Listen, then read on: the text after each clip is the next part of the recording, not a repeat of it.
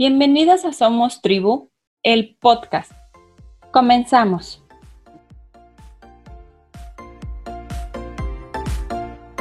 Hola, ¿qué tal? Bienvenidos una vez más a otro podcast, a otro episodio. El día de hoy vamos a hablar sobre un tema que ustedes solicitaron, la procrastinación. En específico, vamos a detallar un poco más sobre qué podemos hacer para dejar de procrastinar. Y es que todos en algún momento hemos procrastinado. Hemos suplantado una actividad por otra, una que no nos gustaba mucho por una que nos agrada más, aunque de menor relevancia. O en algunos otros momentos hemos dejado para otra ocasión aquello que teníamos pendiente por realizar o por resolver. Y quiero empezar por el principio, definir el concepto desde la psicología. ¿Y qué es procrastinar?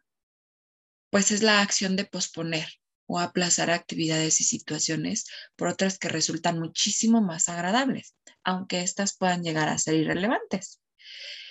Mediante estos actos, pues se produce una evasión de la responsabilidad o la acción haciendo uso de otras tareas que sirven como un refugio o una excusa.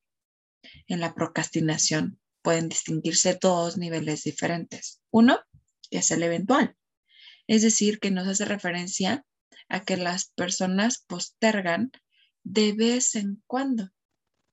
No es de manera habitual. Y el crónico, que es el segundo, en donde aquellas personas sí lo hacen de manera constante y en muchas y diversas situaciones. Desde actividades muy cotidianas y comunes en su día a día hasta actividades ya propiamente de una labor en específico, alguna tarea, algún ejercicio a realizar que tengan como meta y que no los cumplen. ¿Cuáles son las causas de la procrastinación?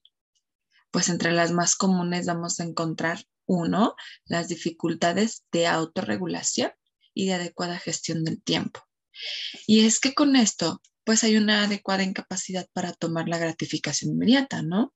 Hay una baja tolerancia a la frustración y también hay dificultades en la organización temporal y puede, sobre todo, estar a la base de la tendencia a posponer.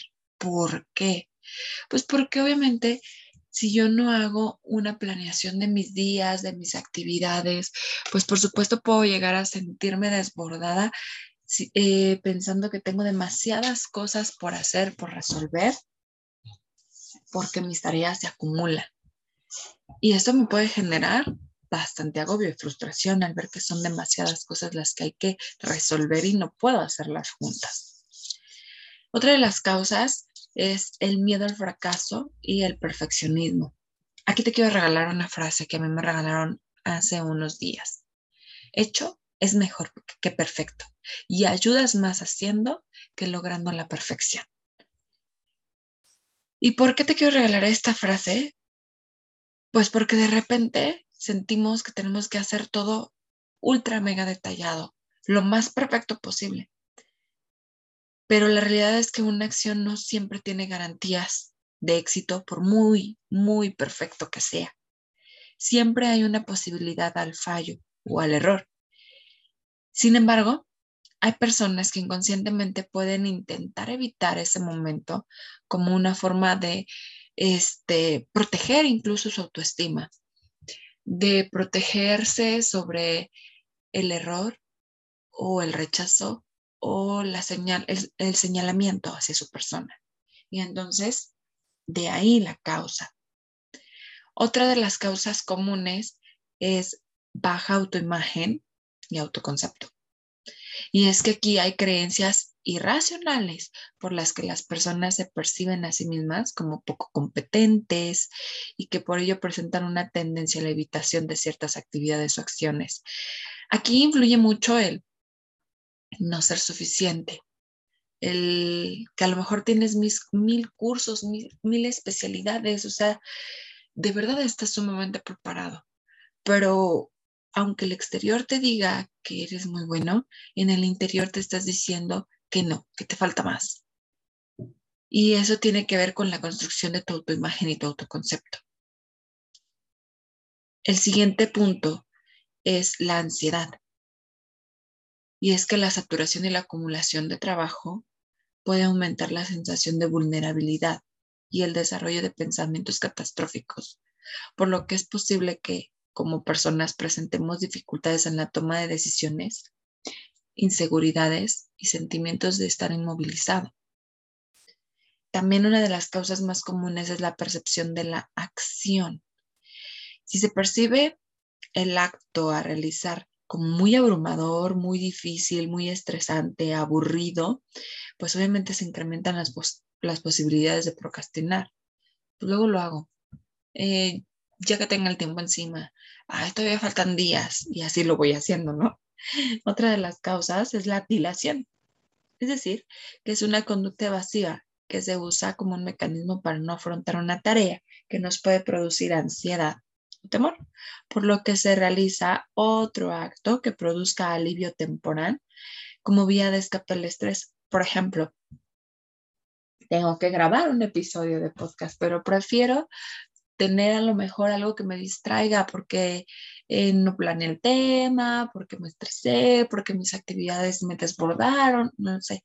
Y entonces para disminuir esa sensación, pues me pongo a ver una serie. Y en el momento se disminuye, pero después vuelve con más fuerza. Otra de las causas es la temporalidad. El tiempo es uno de los factores que afectan la procrastinación por lo que cuanto más lejana es la meta, hay una mayor tendencia a dejar para después y que en muchos casos eh, se va perdiendo la motivación. Como vemos la meta tan lejana, entonces aquí yo te quiero regalar un super tip, que es lo que a mí me ha estado funcionando. Todas las noches yo hago una lista de cinco cosas que son indispensables o urgentes que resuelva al día siguiente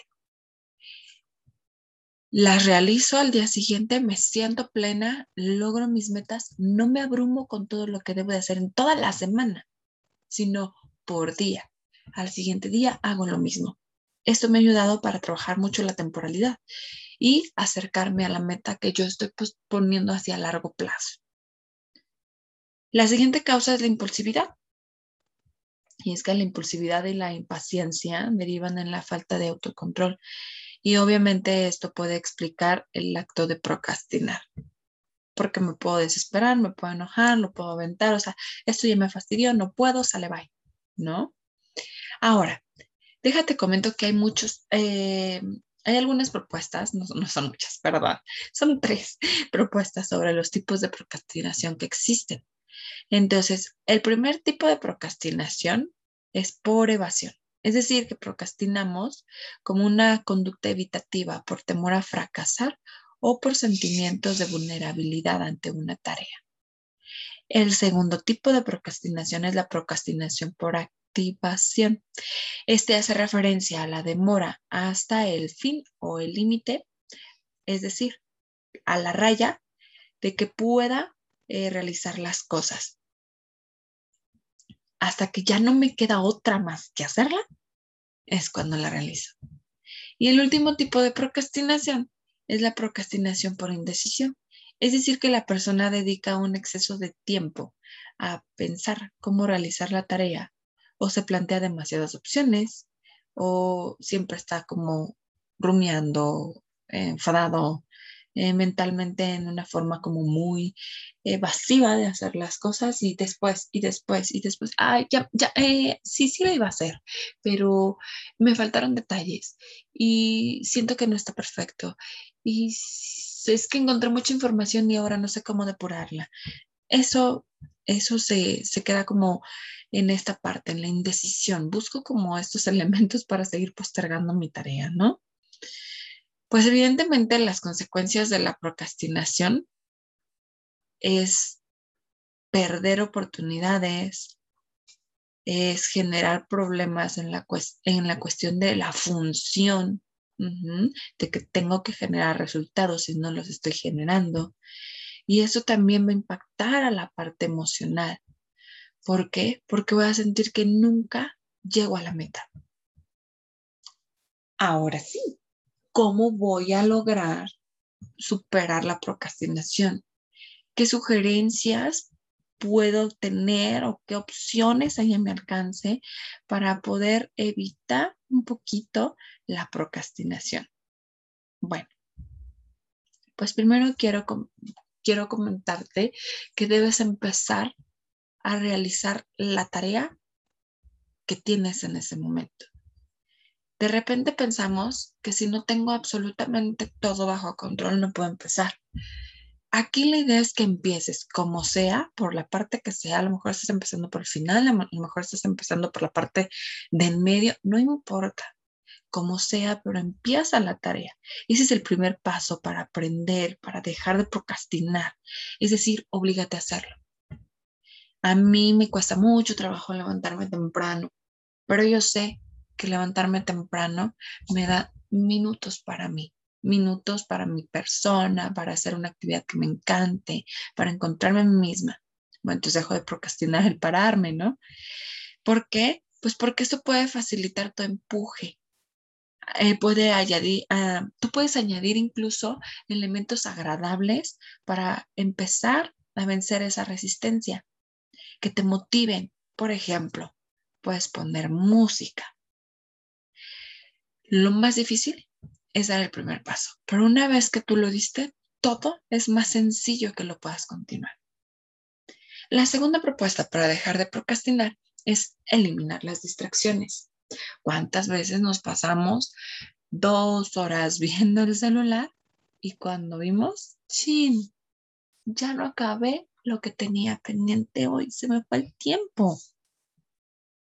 Y es que, pues bueno, para facilitar este punto, nosotros debemos de focalizarnos en una actividad, olvidar los estímulos externos como el internet, como la televisión, que nos resulten como muy tentadores o que dificulten la realización de nuestras tareas, ¿no?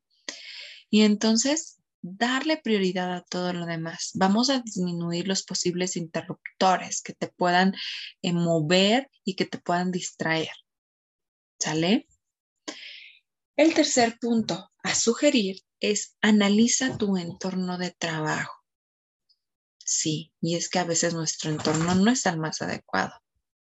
A partir de la pandemia que se vino como todo el boom del home office, muchas personas, muchas trabajan desde su cama. Y qué padre que tengan esa oportunidad, pero la cama no siempre es el mejor aliado para realizar tus actividades. Entonces, ¿qué te sugiero? Que busques un espacio en donde estés movido, donde, te puedas parar, donde no sea de descanso, porque mentalmente te estás jalando justamente a dormir, a no hacer, a no resolver. Entonces, si tú analizas tu entorno de trabajo, pues te activas. Si te pones una mesita, un escritorio, a lo mejor generas un espacio en donde puedes trabajar, tal vez te bajas al comedor, tal vez tienes un estudio, aquello que te sirva para moverte. Recuerda que nuestra mente está habituada a el uso de cada espacio. Entonces, es positivo cambiar de vez en vez el lugar de trabajo. Realízalo, genera tu propuesta. El desorden la luz, eh, los elementos de distracción, excesivos estímulos visuales o auditivos pueden generar que tu entorno de trabajo no sea el más adecuado. La siguiente propuesta es establecerte objetivos. Es decir, mm, podemos seguir aquí una técnica llamada SMART, que sus siglas en inglés plantean que a la hora de establecer metas sean específicas, medibles, alcanzables, realizables y de tiempo limitado para promover su consecución. Es decir, que retomando la idea anterior que te di de hacer una lista, asigna un tiempo para realizar tus actividades. Puedes trabajar por episodios de 50 minutos, 50 por 10, es decir, 50 minutos de trabajo, 10 de descanso, en donde te puedas hidratar o puedas ir al sanitario. Estas son algunas ideas que te pueden ayudar a facilitar tu establecimiento de objetivos. Saber que vas logrando las tareas en tiempo, récord o bajo el parámetro que tú te pongas. La siguiente sugerencia simplifica. Uno de los elementos que pueden generar una actitud de aplazamiento es la percepción de que la tarea a realizar es sumamente abrumadora, difícil o pesada. Entonces, simplifica tus tareas. Si tienes que dividir esa meta en pequeñas metas, velas realizando. Si sientes que debes de pausar, también realízalo. Si requieres ayuda, busca los elementos necesarios para que sea más fácil el llegar a esta meta. El siguiente punto que podemos tomar como sugerencia es planifica. Para evitar la procrastinación, el uso de calendarios, listas, líneas de tiempo, agendas pueden ser tus mejores aliadas, sobre todo si es de manera visual, porque así te ayuda a programar tus tareas, a realizar la base de tus objetivos, a, monitorear tus avances, etc. El siguiente punto o la siguiente sugerencia es programar tus descansos. ¿Te acuerdas que yo ahorita te dije como por ejemplo 50-10, 50 minutos de descanso, digo 50 minutos de trabajo, 10 de descanso, o 45, 45 minutos de trabajo, 15 de descanso. Entonces, esto te puede ayudar a organizarte de manera más efectiva, porque además el cerebro necesita un espacio donde pueda como volver a enfocar. Está comprobado que nuestra mente focaliza cierto tiempo y genera su atención y después viene un bloqueo mental.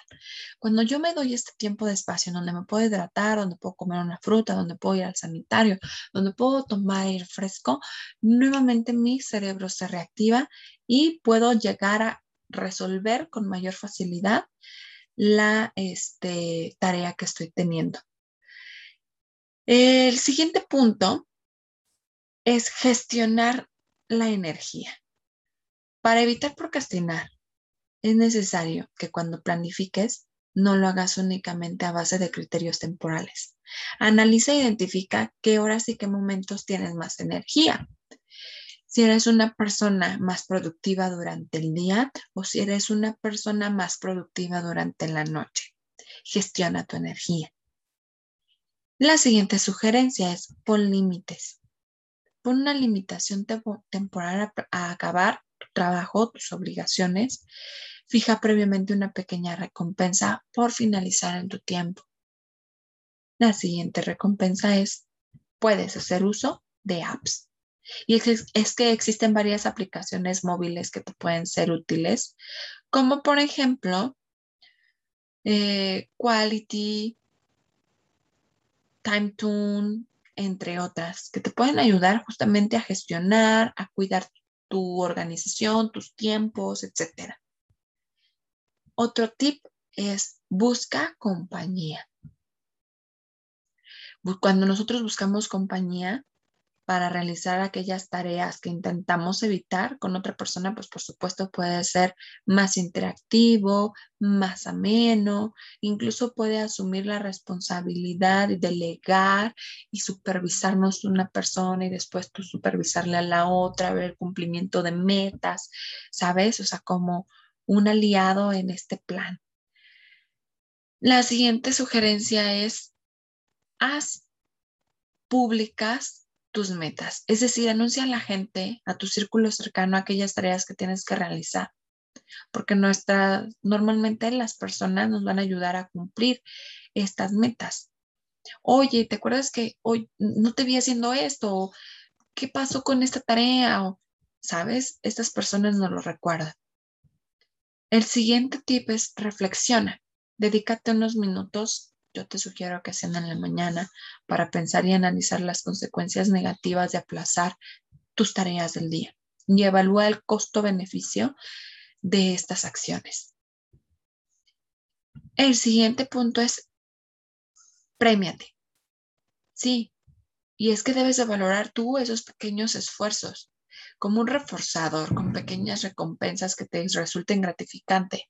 Por ejemplo, tener tiempo para leer en la noche, tener tiempo para ver tu serie favorita. Esas son pequeñas recompensas a lograr tus metas del día. Y finalmente, la última sugerencia que te dejo es ser flexible.